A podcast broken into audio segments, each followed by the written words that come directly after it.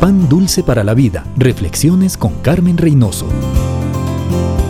Muchos tenemos planeadas nuestras vidas para los próximos 15 o 20 años. No queremos cambios. Los cambios nos estresan, nos molestan, nos incomodan. El apóstol Pedro tenía sus planes. Probablemente compraría más botes, tendría mucha gente trabajando para él.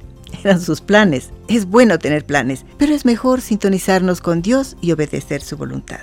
Pedro cambió todo, renunció a sus redes e inició un nuevo estilo de vida con el Señor Jesucristo. Pedro fue testigo del maravilloso poder de Dios como médico divino, como maestro, como proveedor cuando alimentó a las multitudes, como dueño de la vida en la resurrección de Lázaro. Dios puede revolucionar su vida también. ¿Está usted dispuesto a hacer lo que Dios le diga, cuando y como Él le ordene? ¿Está dispuesto a dejarle a Él las consecuencias? A menos que le diga sí al Señor, nunca sabrá lo que pudo haber sido su vida la maravillosa bendición que pudo haber recibido.